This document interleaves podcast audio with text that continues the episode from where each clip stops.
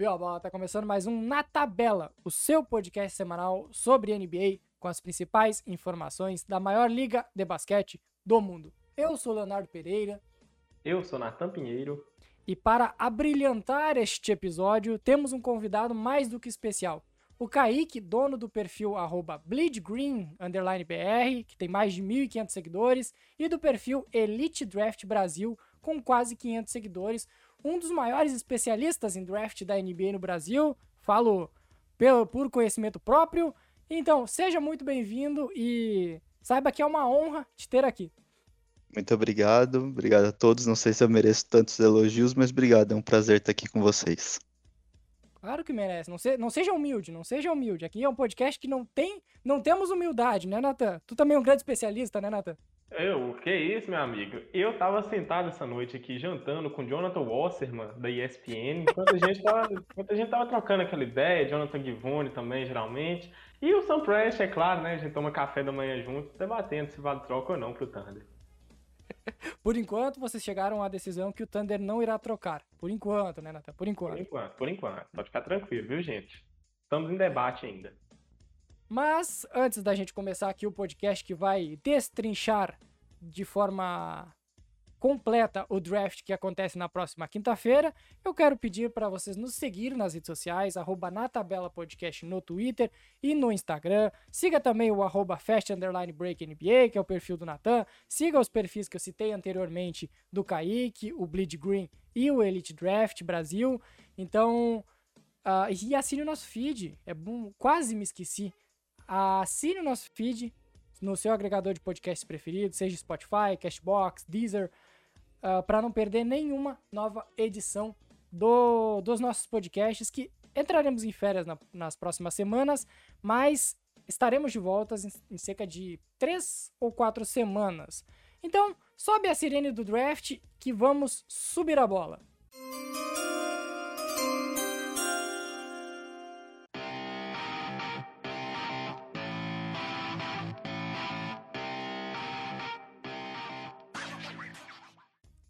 Para começar, loteria.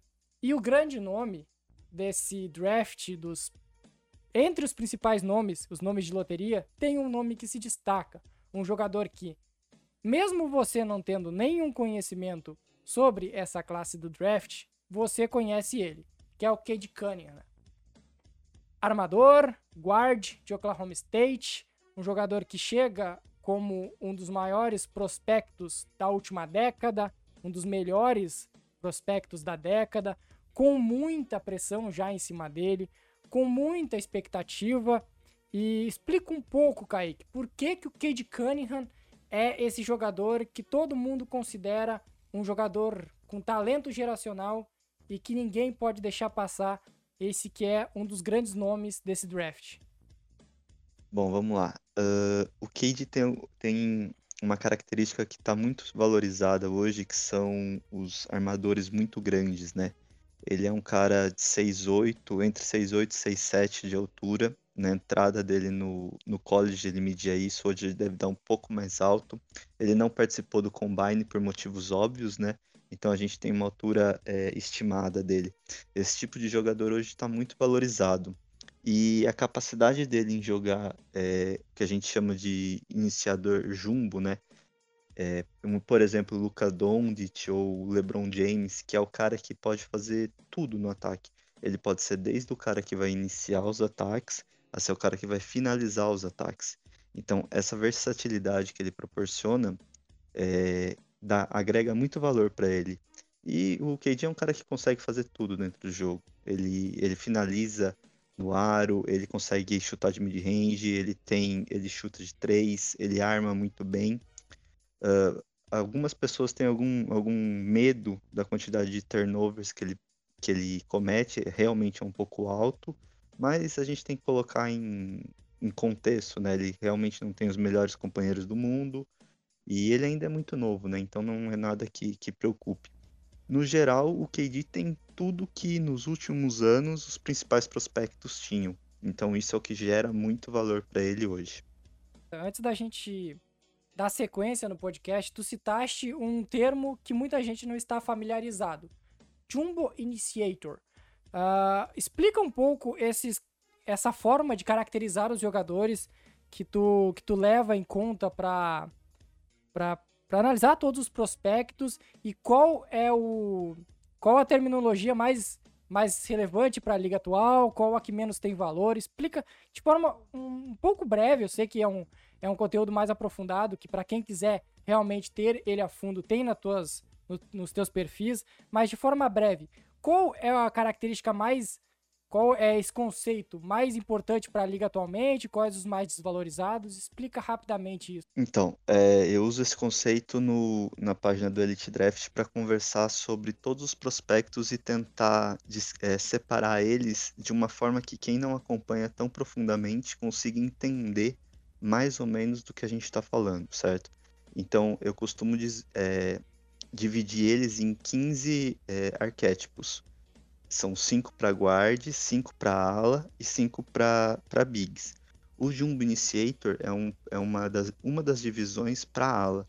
Ela é a mais valiosa de toda a liga. São caras, como eu falei, como Dondit, como LeBron, que são os alas que armam o jogo, entendeu? Uh, a mais valiosa de, todas de toda a liga, com certeza, é o Jumbo Initiator. E o, a outra posição que eu considero muito valiosa é o que eu chamo de dual poste, que é o cara que joga dentro do poste e fora. Uh, ele consegue defender muito bem, ele consegue pegar rebotes, ele não vai ser o cara que vai armar nem nada do tipo, mas ele tem valor uh, dos dois lados da quadra. Por exemplo, Anthony Davis, por exemplo, Giannis. Uh, um, esse, esse draft, quando a gente fala da classe de 2021, porque a classe de 2021 a gente fala tanto tempo? Porque ela tem caras com esse perfil. Uh, isso não é um perfil tipo o Jumbo Initiator ou Dual Post, não são perfis que você vê todos os anos. Tem anos que você não vê nenhum jogador desse tipo. Esse ano você vê pelo menos dois de cada, entendeu?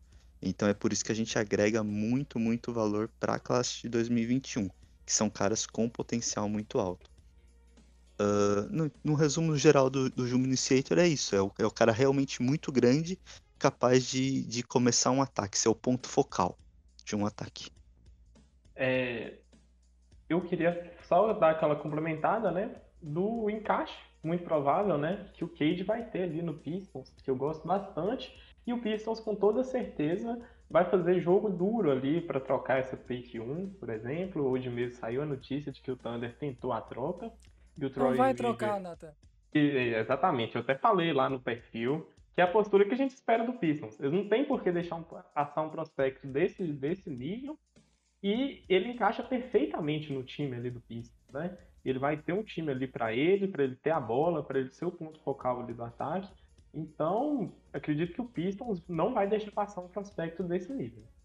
Não, eu, eu ia falar sobre o fit, eu realmente concordo. É, algumas pessoas comentaram sobre o Killian, mas é importante ressaltar que o melhor momento do Kylian foi pela seleção francesa sub-20, aonde ele não era o cara que tinha a bola. Quem tinha a bola naquela seleção era o tio Meledon.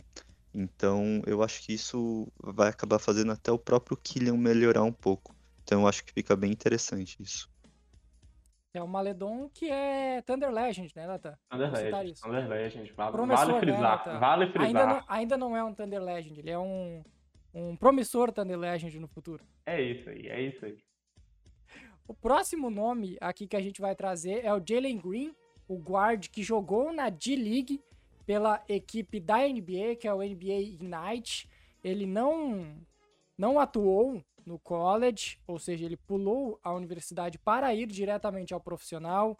Uh, por conta de questões financeiras, questões de querer jogar em um nível mais alto, então ele pulou o universitário e foi diretamente para a NBA D-League jogar nessa, nessa, nesse agregado que a NBA faz para uh, colocar esses jogadores em, em prática. O quão, eu já vou começar assim, o quão jogar na D-League pode fazer diferença comparando ele a jogadores que vieram do, do college? Do meu ponto de vista, Uh, a primeira coisa é que torna-se bem difícil você fazer uma análise, né? Esse ano é o primeiro ano da J-League, então é um pouco difícil, você não tem um histórico para fazer um comparativo real. Uh, a gente está falando que são jogo contra caras profissionais, mas também não são os melhores caras profissionais do mundo. É, o quão isso é comparativo com o college? É muito difícil você fazer, você conseguir colocar os dois no mesmo plano, sabe? A gente está literalmente comparando batata com cebola, não tem muita base. É, é mais do que você está vendo do jogador do que realmente do nível de competição, do meu ponto de vista. Não sei se o Nata concorda. Eu concordo, e eu sinto também uma certa eu não sei se eu posso utilizar o termo dificuldade, ou então até mesmo uma certa problemática ali em cima dessa tradução, até mesmo quando os jogadores vêm da Europa. Eu tenho essa sensação até mesmo na Europa. Geralmente os scouts lá ficam um pouco, dos Estados Unidos ficam um pouco mais apreensivos, né? E agora essa questão da D-League, a gente tem, por um lado, uma valorização do atleta ali financeiramente, a publicidade que isso gerou também, e é claro, né, essa possível elevação do nível da dificuldade para os jogadores, mas ao mesmo tempo ainda é um espaço amostral muito pequeno para a gente saber se realmente essa experiência ela é mais viável para os jovens, o quão pronto que esse jovem tem que estar para jogar na D-League. A gente tem alguns exemplos mesmo de que se valorizaram, como o Jalen Green, mas temos outros que a gente tem um valor ainda muito em forma de incógnita, como é, por exemplo, o caso do Kuminga, né? Para onde vai o Jalen Green? Houston Rockets ou passa da 2? É, eu acho que essa é uma decisão bem difícil que, que Houston tem para tomar, né? É, a, gente, a gente sabe que a escolha tá entre o Jalen Green e o Evan Mobley, mas qual vai ser a escolha é, é difícil cravar hoje. É, eu acho que isso vai ter um impacto, sendo bem sincero, acho que vai ter um impacto muito maior das entrevistas, da conversa com os times do que com o jogo jogado. É, o jogo jogado a gente já viu até agora que os dois têm potencial para serem super estrelas da liga, é, mas não dá para você cravar que o time vai escolher esse ou aquele, do meu ponto de vista, sabe? Eu acho que o, o lado humano, de, nesse caso específico, vai ter um peso muito grande. Então, eu, nas minhas análises eu costumo considerar muito isso, sabe? Desde perfil do cara em quadra, esse tipo de coisa. E assim, não tem nada que, que tire pontos de nenhum dos dois, sabe? Não são caras que brigavam com os companheiros o tempo todo, ou que, assim, frequentemente entravam em, em sequências de erro, esse tipo de coisa que é comum nos prospectos que buscam, né? Que acabam dando errado. Então, é, é uma decisão muito difícil que Houston tem para tomar, para falar bem a verdade. Eu acho que eles não podem nem ser julgados se der errado ou se der certo, sabe? Ao mesmo tempo também a gente vê uma certa ligação muito grande, né, do próprio Green com o Kevin Porter Jr., né, do Rockets, que é o que geralmente gerou muito burburinho de que ele tem a grande possibilidade de ser escolha. Mas ainda parece difícil de cravar, principalmente que a gente vê o Rockets, o Rockets também tentando mover pela pick 1, e fica essa, essa, essas cortinas de fumaça né, frequentes ali. Um dia é o Mobley, no outro é o Green, então fica essa incógnita até o momento. Ah, eu acho que se criou uma aura muito grande para ser o Green, sabe? Eu acho que a, a torcida quer, é, muita gente quer. E querendo ou não, nessas horas a torcida tem um peso grande, né? Porque no final das contas eles ajudaram na decisão. Então, por isso, se eu tivesse que palpitar, ou no meu mock eu palpitei o Green.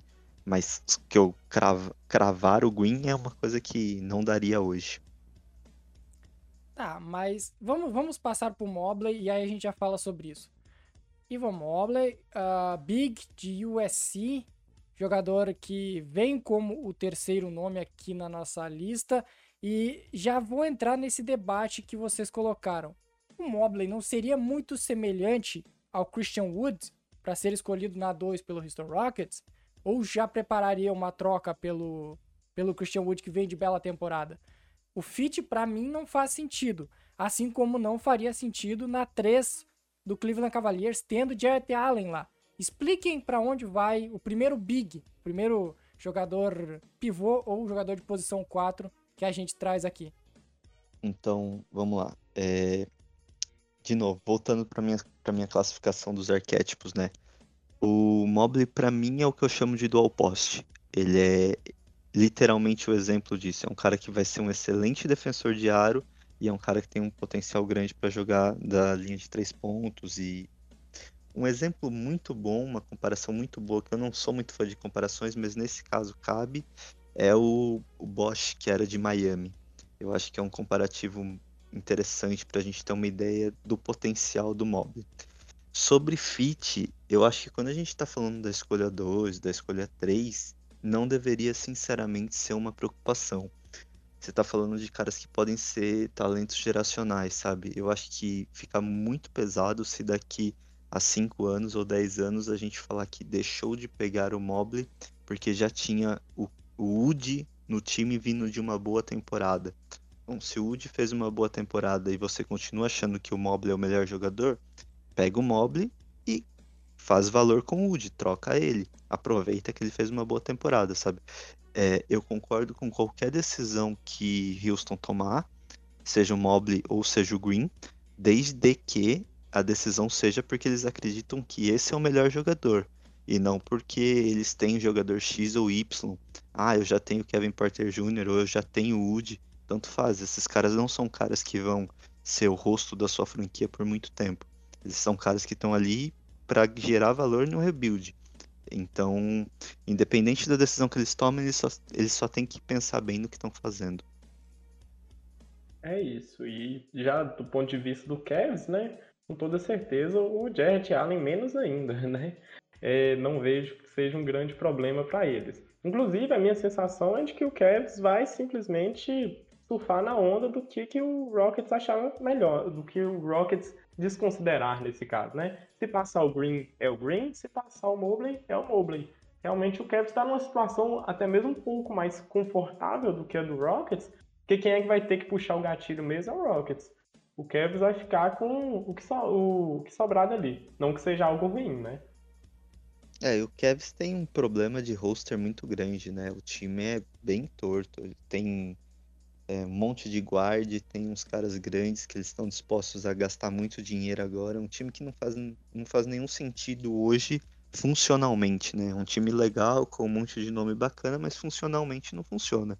Então, nada disso deve impedir eles para tomar a decisão de pegar o melhor jogador disponível. Eu me surpreenderia se impedisse, na verdade. O time ele é tão bagunçado, dá para se dizer assim, que a única opção é realmente escolher o BPA, né? O Best Player Available, melhor jogador disponível. Tu tem tanto, tantas lacunas no teu elenco que a melhor decisão é, é escolher o jogador, o, a, o jogador com mais qualidade entre os disponíveis. Passando para o próximo nome que, que temos aqui na nossa lista, listado por Natan Pinheiro, se você tem alguma coisa a discordar, discorde do arroba Break NBA, é Jalen Suggs guard, armador de Gonzaga, um armador mais baixo em comparação ao Cade Cunningham, mas que tem um potencial gigantesco. Demonstrou no próprio March Madness que ele tem um poder de decisão, ele é um cara frio, ele é um cara que, que não tem medo de pegar a bola nos momentos decisivos e decidir, com perdão da redundância, a partida. E ele sairá na 4, ele sairá para Toronto, que vive um dilema com ou sem Kyle Lowry, provavelmente sem Kyle Lowry para o futuro? Eu acredito que sim, né? Eu acho que é mais uma decisão fácil. É... Depois que a gente sai do nível dos três primeiros jogadores, é... o Suggs é o melhor, é o melhor atleta disponível. Eu não consigo vê-lo como um All-Star.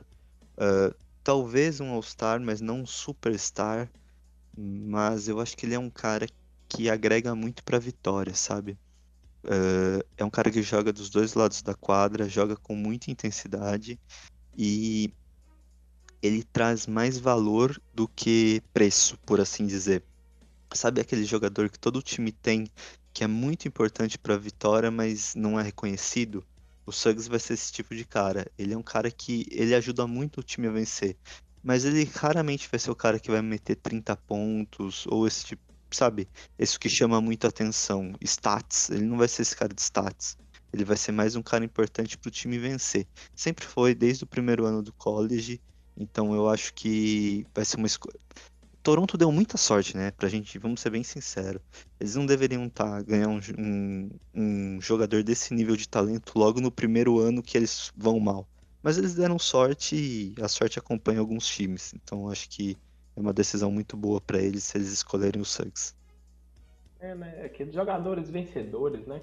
igual o Kaique tinha falado, eu consigo ver esse tipo de jogador nele e no, no que a gente vai falar depois, que é o Scottie Barnes. Eu consigo vê-los como esses jogadores com esse tipo de perfil. Jogadores importantes ali para a vitória. A gente viu, por exemplo, é, essa importância no Drew Holiday, nesse título recente aí do Milwaukee Bucks. Tem uma leve impressão de que seguiria essa mesma linha de raciocínio. Próximo da nossa lista, o quinto aqui a ser analisado, é Scottie Barnes, um ala, né, Nathan? O teu tão querido ala, Nathan, de Florida State. E que esse já é uma incógnita muito grande, porque a quinta escolha é do Orlando Magic. E esse time tem tanto tantos buracos que talvez o Scottie Barnes, mesmo sendo esse talvez o quinto melhor nome da classe, ele não seja selecionado. Para onde seria o melhor fit e qual e por que que tu te apaixonaste tanto, Nathan, por Scottie Barnes? lá vai ser o melhor lugar no sentido de fit, mas no sentido de tempo para desenvolvê-lo, acredito que ainda assim seja um bom espaço, né?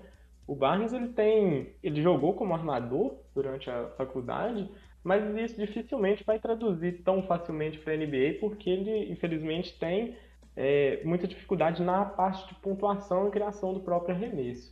Em compensação, ele é um jogador que vai te trazer aquele playmaking ali vindo do garrafão aquele jogador ali, como a gente pode lembrar do Draymond Green, né? Então ele vai trazer esse tipo de, de jogo. É um jogo ainda com muita agressividade, com muita intensidade, mas ao mesmo tempo com muita inteligência também. Tem um perfil defensivo espetacular, espetacular mesmo. Então, ao mesmo tempo que ele pode ser um playmaker secundário ali no seu time, ele também vai estar tá conseguindo te trazer defesa.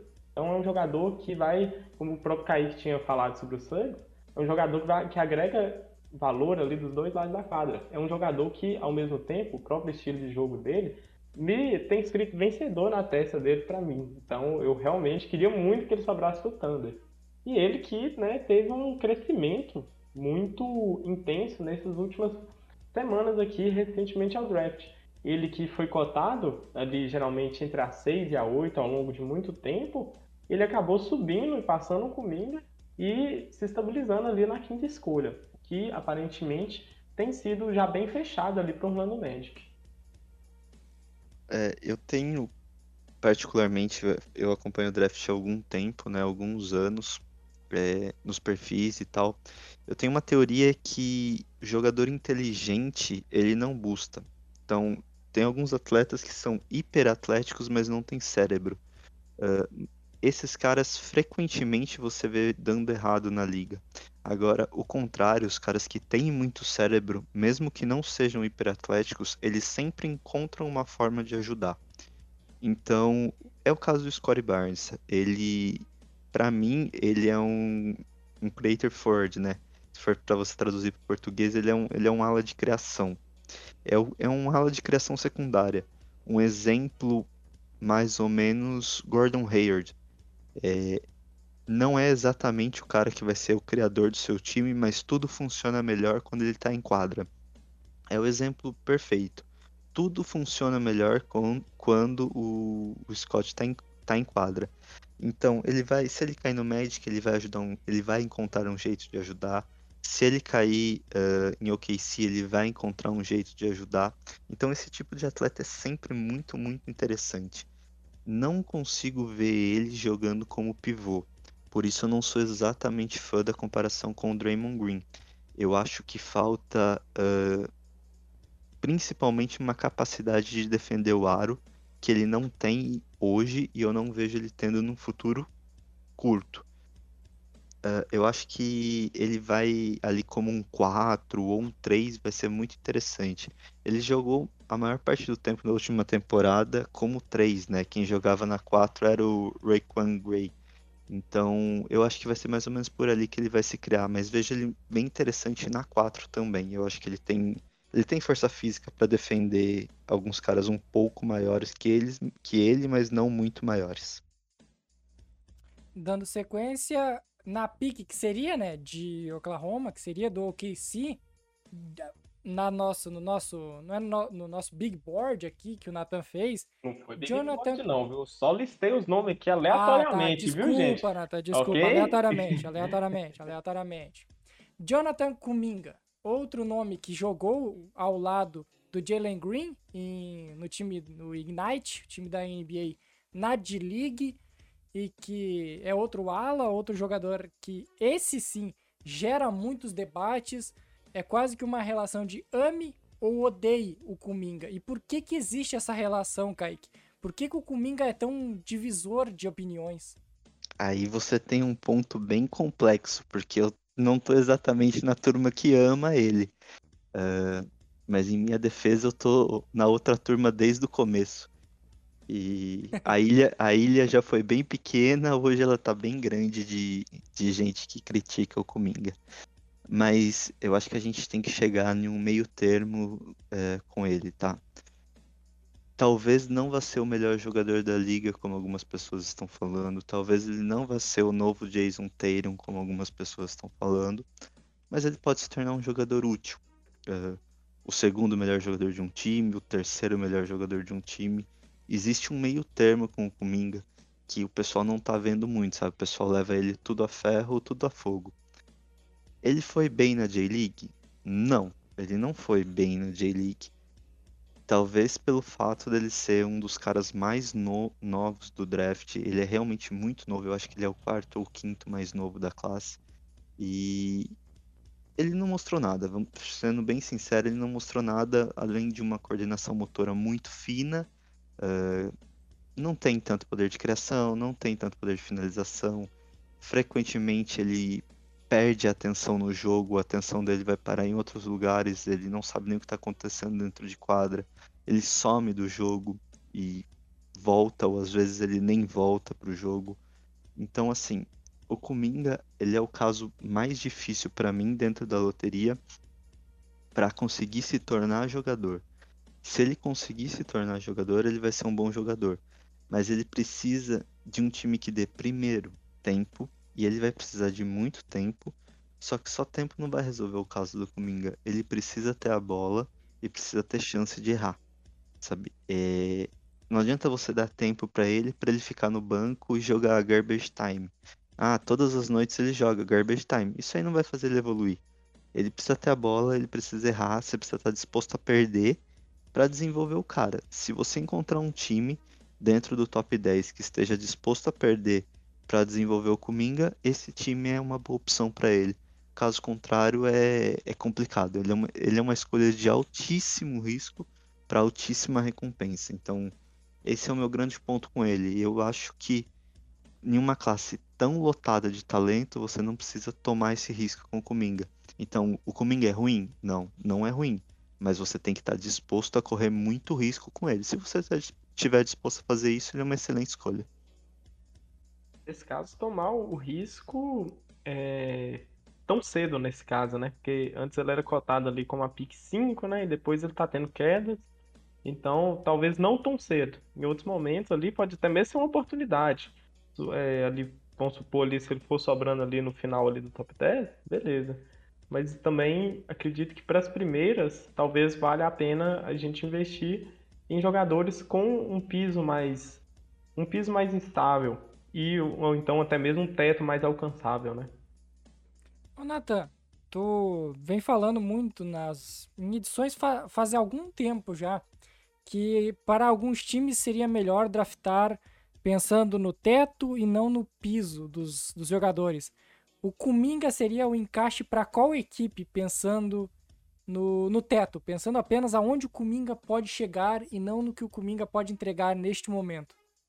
Thunder e Magic acredito que sejam os dois lugares assim que vão ter esse tempo e o espaço ali e essa disposição de perder também, né?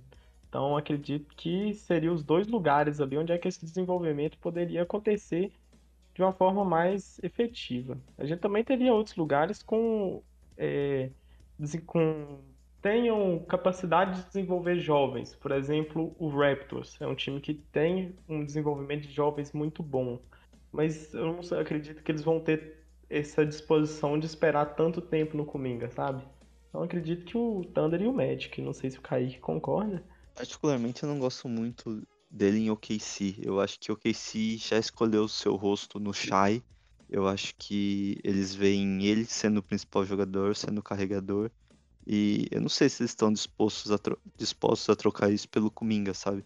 se eles tiverem ou estiverem dispostos a ao menos dividir isso, pode ser um caminho, mas eu não sei se eu gosto. Um dos encaixes que eu acho interessante é Memphis, agora com a décima escolha. É, eu acho que Memphis é um time que talvez precise desse rosto, sabe? É, eu não gosto muito da ideia de um armador sendo o rosto da tua franquia. É, eu acho que um armador está muito preocupado em pensar o jogo. Armadores que são o rosto da franquia geralmente não pensam tanto o jogo. Eles correm demais. E você acaba fazendo um time que corre mais do que pensa. E times que correm demais dificilmente ganham. Aí você vai para Westbrook, aí você vai para o próprio Jamoran. São caras muito úteis, mas são caras que correm mais do que pensam, então é difícil. Eu gosto um pouco da ideia do Kuminga sendo metade desse time, sabe? Eu acho que talvez seja legal. Hoje tivemos uma troca entre Memphis Grizzlies e New Orleans Pelicans, onde o Grizzlies recebeu o Steven Adams, pivô, Eric Bledsoe, uma escolha, a escolha 10 agora deste draft, a escolha 40 também deste draft, a escolha de primeiro round protegida de 2022, enquanto Pelicans recebeu o pivô Jonas Valanciunas, a escolha 17 de 2021 e a escolha 51 também desta temporada. Pregando gancho, algum desses times ainda pode subir, subir mais, alguma troca ainda pode acontecer, já pegando essa, esse embalo de de movimentações fora das escolhas, vocês acreditam em alguma equipe tentando uma troca, um trade up ou alguém dando trade down nessa, nesse momento do draft, já nessa circunstância de loteria aqui? Eu imagino que Memphis vai tentar subir. Não sei se vai conseguir, mas imagino que eles vão tentar subir sim. Talvez. Por quem, Kaique? Por pelo Magic. Pelo Magic. Eu acho que eles vão tentar alguma das escolhas do Magic, talvez a 8. Uh, Magic quer tentar agregar o maior número de talento possível e o Memphis deve estar tá buscando algum nome muito específico aí, talvez o próprio Kuminga que a gente estava comentando. Saiu hoje, né, no, é, pelo Kevin O'Connor, é, essa possibilidade desse trade up e utilizando tanto o nome do Kuminga como do Knight, que a gente vai falar daqui a pouquinho dele também. E é, existia também muito burburinho do próprio Thunder, né? Que o Prest falou que queria sair com três jogadores. Só que eu acredito que o Thunder acabou perdendo a janela de troca que deveria ser a mais interessante, né? Seria aquela, essa escolha 10 aí do Hornets, que era bem valiosa, na minha opinião. Que ali é um local ali ideal para você pegar um cara como Moses Moody, como Josh Gidey. Então, era o local. Ainda dizem também que o Warriors né, vai querer envolver essa pick 7 ou então a 14 também, ou ambas juntas, ali numa troca por um jogador mais pronto, ou ainda assim também uma troca pela 9 do Sacramento Kings, né, que também é um time que está estudando o mercado. Mas também ainda não sei qual time que vai ter uma disposição para fazer essa troca e o que que o Kings ou então esses outros times estariam pedindo para que isso acontecesse. Agora, acelerando um pouco mais, vamos começar a citar alguns nomes e cada um escolhe um, tipo, eu mando um pro Kaique, um pro Natan, e assim a gente vai dando sequências. E se vocês quiserem complementar o que o outro está falando, fiquem à vontade. O próximo nome aqui é Josh Kirey, um armador, um guard que jogou na Austrália, jogou no Adelaide 36ers lá na Austrália e que também é outro jogador que gera muitas polêmicas. E eu vi tu colocando ele, Kaique, como Jumbo Initiator o quão o Josh Gidey tem potencial de ser uma steal desse draft? Eu acho que isso vai depender da capacidade dele de conseguir pontuar, uh, principalmente de três. Ele é um dos caras mais criativos. Eu não vou falar para você que ele é o mais criativo por causa do Sheriff Cooper, uh, mas dentro dos caras com altura de jogador de basquete, ele provavelmente é o mais criativo. Um, um armador primário muito, muito interessante, capacidade de achar passes que a maior parte das pessoas não vê. Ele não perde nenhum passe fácil e encontra muitos passes difíceis. É um jogador bem interessante. Uh, na defesa, ele é um pouco desligado. É, quando é interessante, quando é realmente solicitado, ele é capaz de defender? Sim. Ele é um cara muito grande, só pelo tamanho dele ele consegue defender a maior parte dos guards mas ele frequentemente na Austrália ele perdia o interesse, sabe? O time dele era muito ruim, muito ruim mesmo. É, era o pior time da Liga Australiana. E frequentemente ele só se desinteressava do que estava acontecendo ali e deixava o cara pontuar e queria pegar logo a bola para armar a próxima jogada. É, o que falta para ele como um jumbo initiator, tipo, de verdade mesmo na liga, seria uma capacidade de pontuar de 3 ou mais vontade de pontuar de 3, por assim dizer, sabe? Não é que ele não consiga, estilo Ben Simmons, ele consegue, mas não é um interesse dele. Então, ele entra em, frequentemente numa vibe Ben Simmons de não vou pontuar. Mas no, no resto ele é um cara muito interessante. O próximo nome é o Moses Moody, ala armador, que jogou em Arkansas. E é um jogador que, em tese, chega pronto para atuar na NBA, um protótipo de 3D, um jogador que vai arremessar bem de 3, que vai defender com qualidade e que é aquela peça que todo time campeão precisa. É mais ou menos por aí, Nathan? Acredito que o Moses Moody ele seja ali um jogador que vai ter uma viabilidade na NBA desde os primeiros momentos, na minha opinião, porque a arquetipagem dele é uma arquetipagem muito boa. Ele vai ter esse arquétipo de trendy, aquele jogador que arremessa de três ali, que espaça a quadra, ao mesmo tempo em que ainda consegue trazer uma defesa eficiente para o time. A questão do teto dele ainda é um pouco nebulosa, mas acredito que passe muito pela capacidade dele vir a criar o próprio arremesso em si, né? É, essa pontuação ali sem a bola, já, ele já é muito famoso por isso, ele é muito eficiente, então eu consigo ver é, viabilidade dele em ampla, maioria, em ampla maioria dos times ali que estão ali inseridos no top 10, porque o encaixe dele é muito fácil ao mesmo tempo em que você pode ter um teto ainda interessante. Então ele vai ter viabilidade ali em praticamente todos os times que estão na loteria. O encaixe é fácil e pode até mesmo ter um teto ainda muito interessante.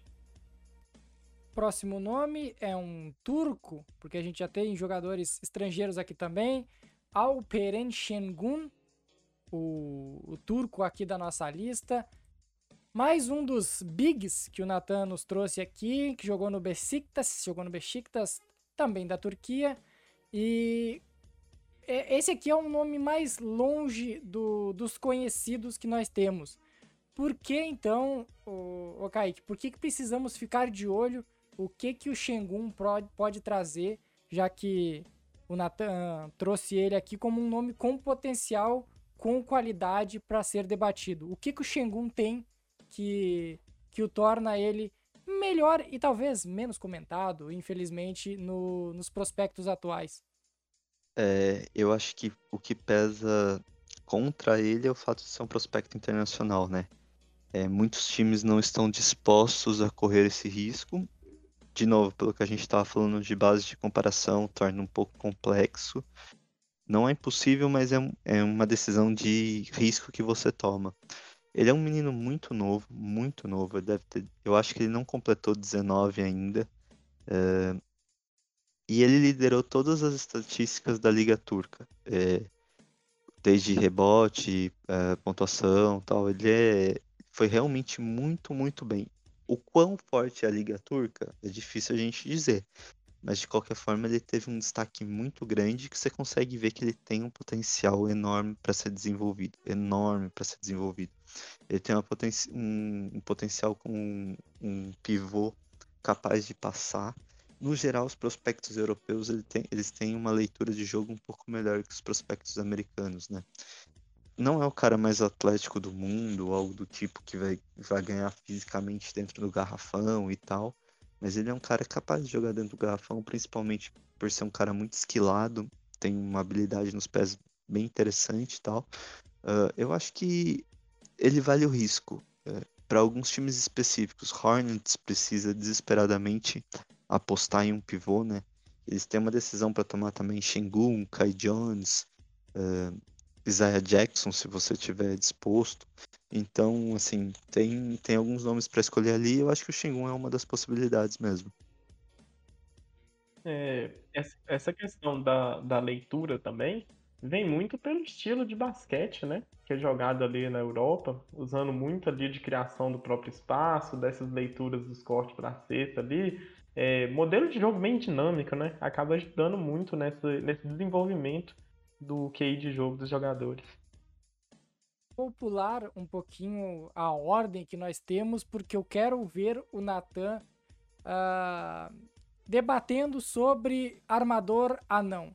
Devion Mitchell, jogador de Baylor, um armador baixo, um armador já mais velho, 22 anos, um dos mais experientes destes nomes que a gente citou aqui e que encantou muitos muitos analistas, muitos torcedores durante o March Madness, Nathan. Mas ainda assim, ele é um jogador que tem as suas deficiências, principalmente em decorrência do seu arquétipo. Não, ó, eu vou te falar um negócio. O Kaique gosta menos de, de armador anão do que eu, viu? Com toda é, certeza. então temos um bom debate. Eu quero ver vocês odiando o Devion Mitchell. Espancando o Devion Mitchell aqui, né?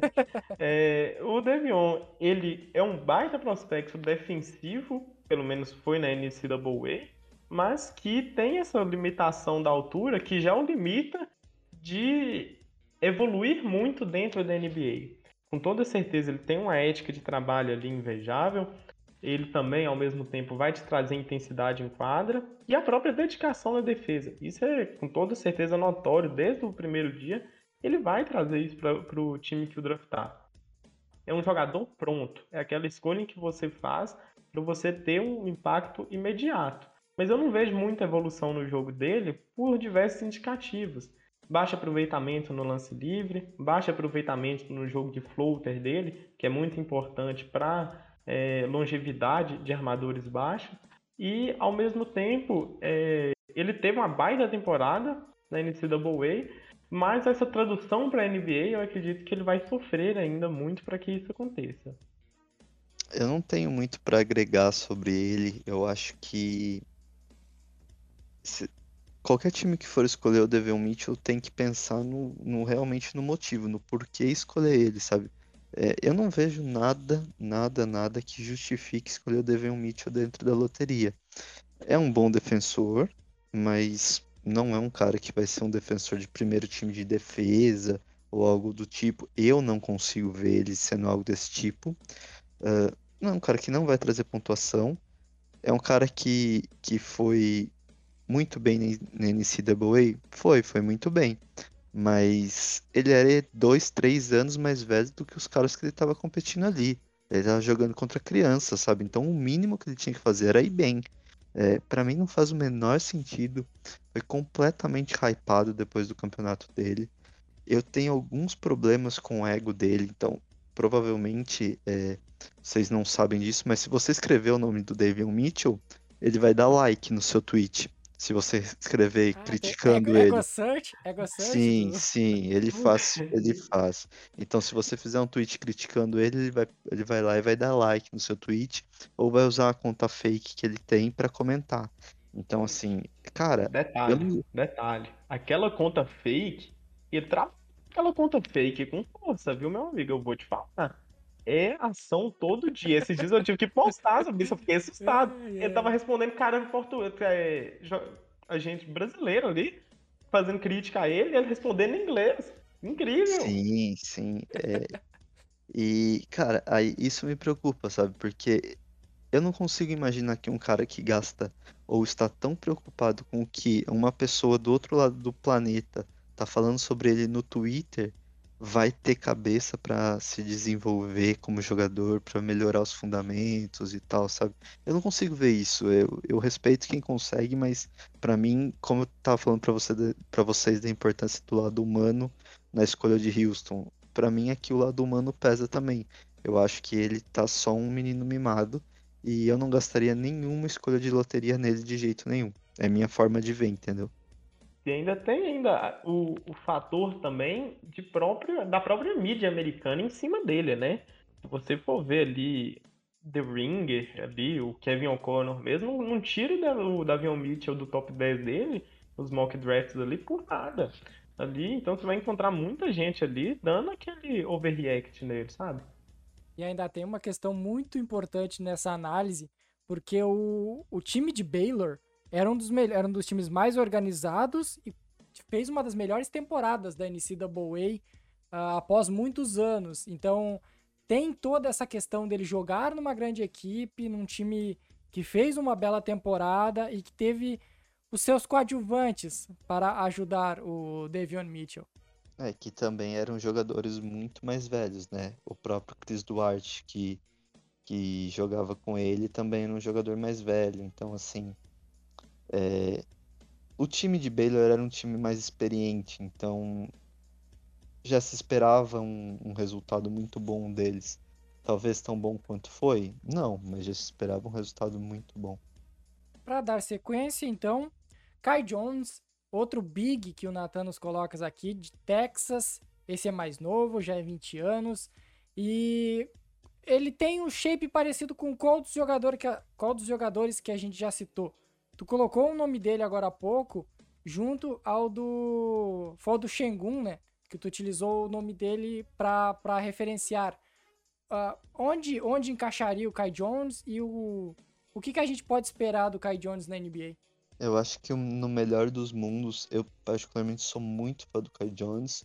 Eu vejo um pouco de Jonathan Isaac, é, um excelente potencial defensivo, com margem para crescimento ofensivo, mas é como você comentou, ele é bem novo, tem 20 anos e é um cara que mostrou bastante defensivamente ainda não está pronto. Ele vai precisar de um time que tenha um pouco de, de paciência com ele. Só que ele tem os atributos físicos muito interessantes, uma envergadura muito acima da média, é, uma inteligência acima da média para pivô. Então é um nome que eu gosto bastante. Eu acho que a melhor comparação que eu tenho hoje é Jonathan Isaac. Você se preocupa com aquela questão das assistências? Que eu vi o o Ângelo falando sobre isso, né? No mock draft simulado que teve no podcast, depois você vai fazer o mechan, né? É, e ele levantou essa questão das assistências. Você se preocupa com isso, Kai? Que acha que é um fator que limita o jogo dele? Como pivô? Sim. Não. Não. É, eu, eu acho que o, o Jotic, ele supervalorizou essa capacidade dos pivôs é, darem assistência, sabe? Eu acho que é um, é um fator, isso é um fator a mais, diferencial. Mas não requer. É, quantos times jogam para o pivô?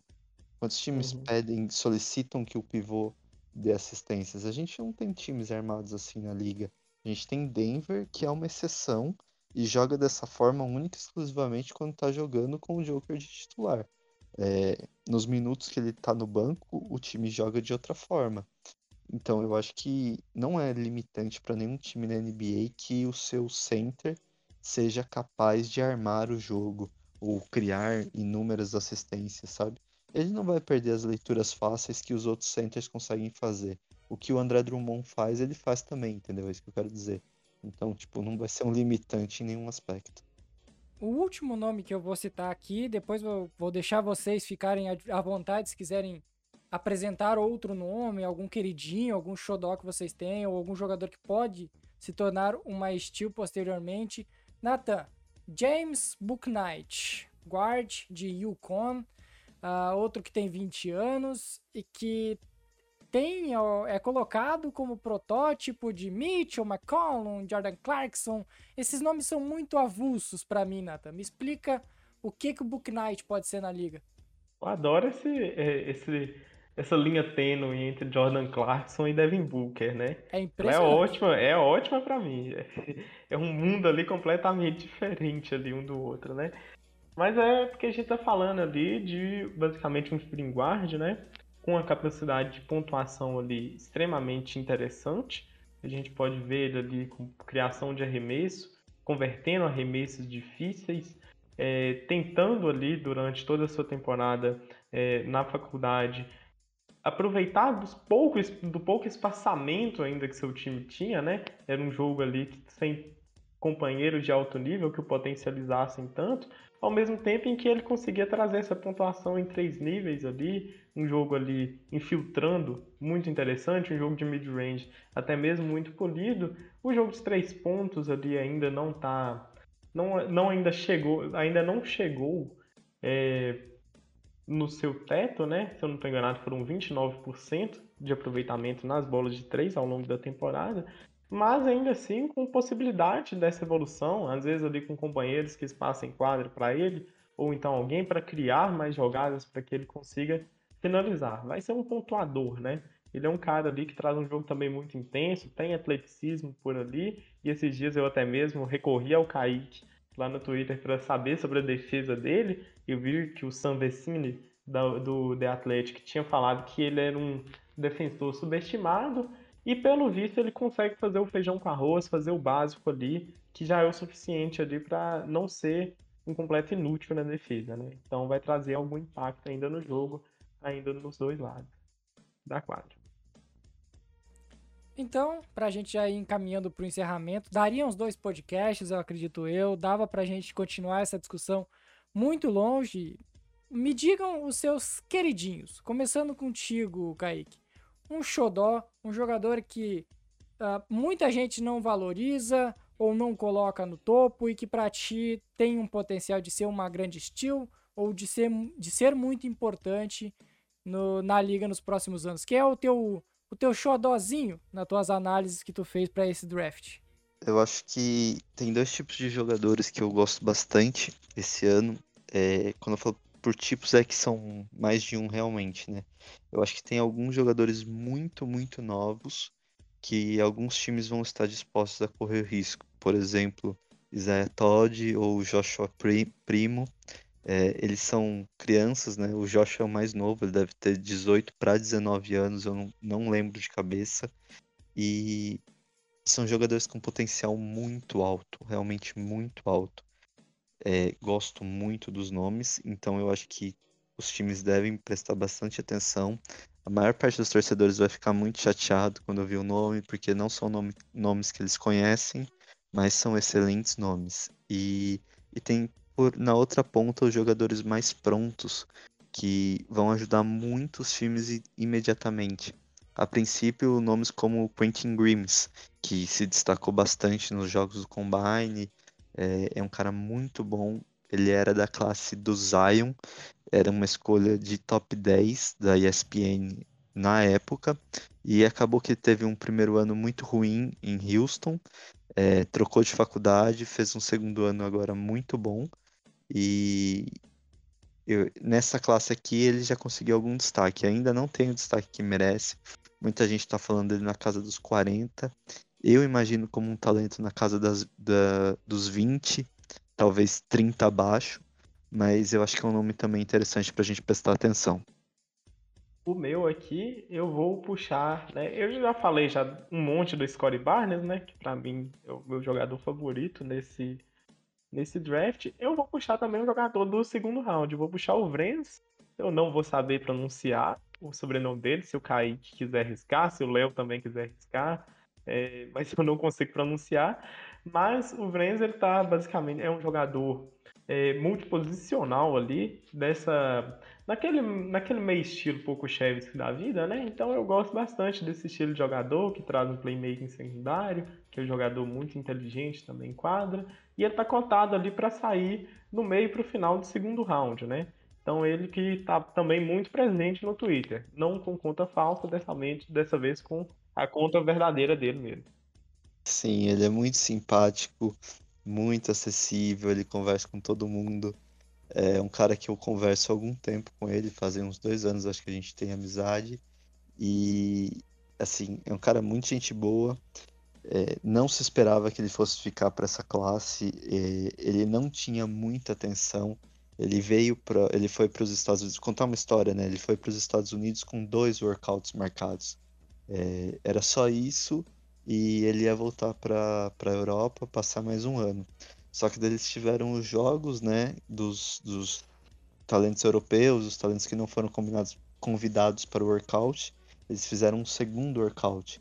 E ele se destacou bastante nesses trabalhos e ele conseguiu 14 treinos dentro de um período de 22 dias com os times. Em função disso, ele optou por manter o nome dele é, sem garantia nenhuma que ele vai ser chamado no draft ou nada do tipo. mas ele conseguiu um, é, uma atenção muito grande. Então talvez ele consiga, talvez um contrato de way, alguma coisa nesse sentido. Mas é, é um cara muito simpático, realmente muito acessível, muito legal de conversar com. Para quem não sabe, vocês estão falando do Vrens Bleienberg, seria mais ou menos isso? Bleienberg. Bleienberg, isso, exatamente. Força nominal, já que a gente citou o Vrens Bleienberg, eu quero que vocês tragam um nome que chama atenção para o público em força nominal, que é um quesito que a gente leva muito a sério nesse podcast, porque jogadores sem uma grande força nominal na NBA tendem a fracassar. E força nominal já lhe traz algo positivo, já te traz uma motivação a mais. Kaique, um jogador com aquela força nominal que o público olha e diz: hum, jogador de basquete. Uh, Sandro Ma Mamukchelavski. É, famoso... o, é o Mamu. É o, é, a gente geralmente chama ele Mamu, né? É muito mais fácil. o Sandrão, Sandrão, Sandrão. No, nos próprios jogos o pessoal chama ele só de Mamu. Uh... Ele é um big, e né? E é Alexander, o nome dele não é Sandro, ele é Alexander Mamukelashvili. Ele que é um big ali que, que espaça quadra, né? E por isso ali que tá conseguindo um valor ali interessante ali no segundo sim, round, né, Kaique? Sim. sim, bem interessante. Capacidade de, de. Um stretch big, né? É um cara capaz de. Ele pontua melhor de três do que dentro do garrafão, pra falar bem a verdade. Eu já vou aproveitar já que eu vou com o JT Thor, né? Que vai pro meu Thunder, né? Pra fazer valer ali toda a cultura nórdica, né? Thor Thunder. Vamos fazer valer que eu acho que é o nome mais, mais legal desse draft todo.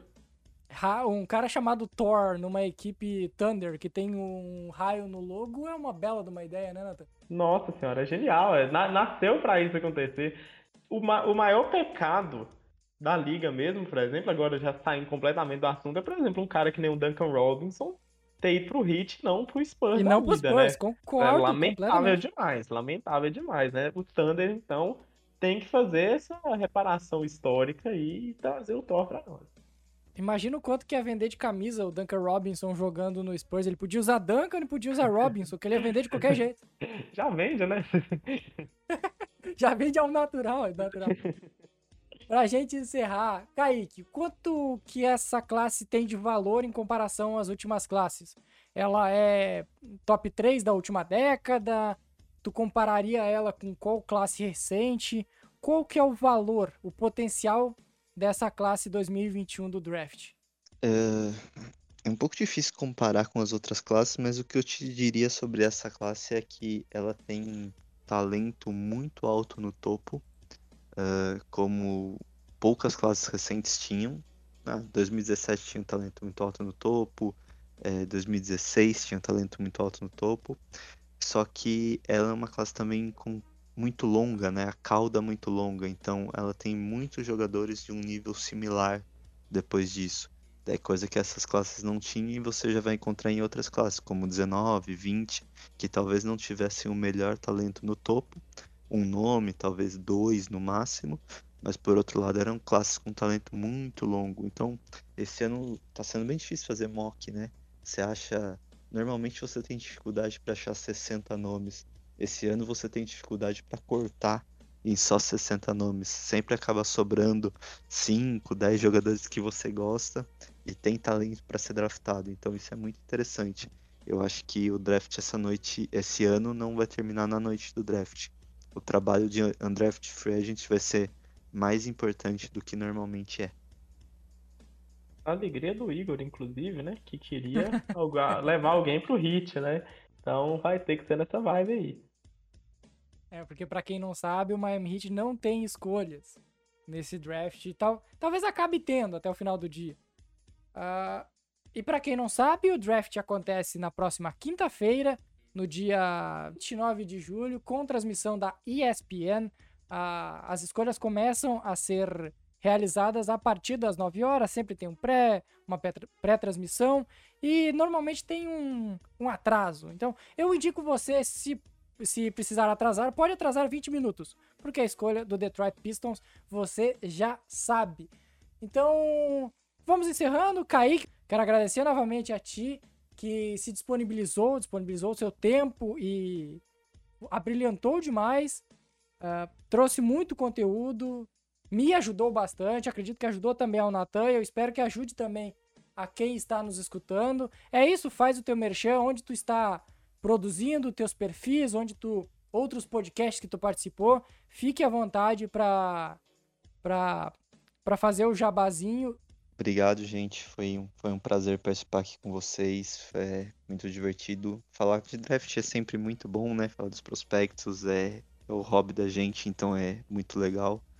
Uh, sobre os perfis, tem o Bleed Green BR, underline BR, que é onde eu falo basicamente sobre Celtics e sobre aleatoriedades da vida.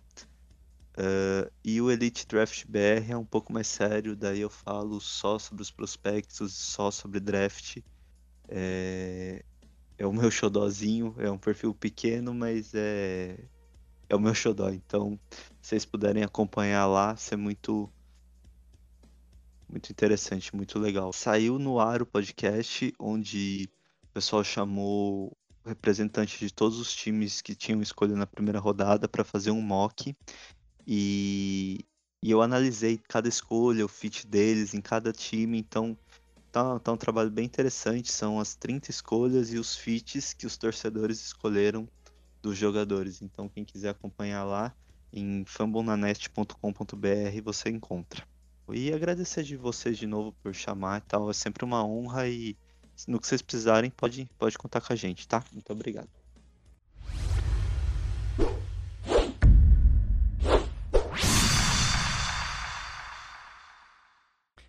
Isso, é isso. Agradecemos novamente, faço agradecimento também ao Natan e indico, reitero o convite para o pessoal a seguir o Bleed Green, arroba Green, underline BR, para o torcedor do Celtics, mas também para quem não é torcedor do Celtics, e o perfil, o Elite Draft Brasil, arroba Elite Draft, underline BR. Esse sim eu quero ver se o pessoal do Na Tabela engaja e faz aumentar a quantidade de seguidores, porque o conteúdo está espetacular. Então vamos encerrando mais uma edição do Na Tabela. Agradecer a todo mundo que nos, no, nos escutou até agora. Uh, ah, Para quem vai vai assistir o draft, provavelmente vamos realizar uma live, pelo menos das primeiras escolhas, lá no Spaces do Twitter. Eu, o Natan, talvez o Kaique, vamos combinar ainda para analisar de forma breve ali, fazer uma segunda tela para quem está assistindo na TV poder acompanhar também as nossas opiniões na quinta-feira. Não esqueça de assinar o nosso feed para não perder nenhum novo episódio e nos seguir nas redes sociais, arroba na tabela podcast. É isso, galera. Até daqui a três semanas ou até a quinta-feira, onde a gente estará lá no Spaces. Valeu!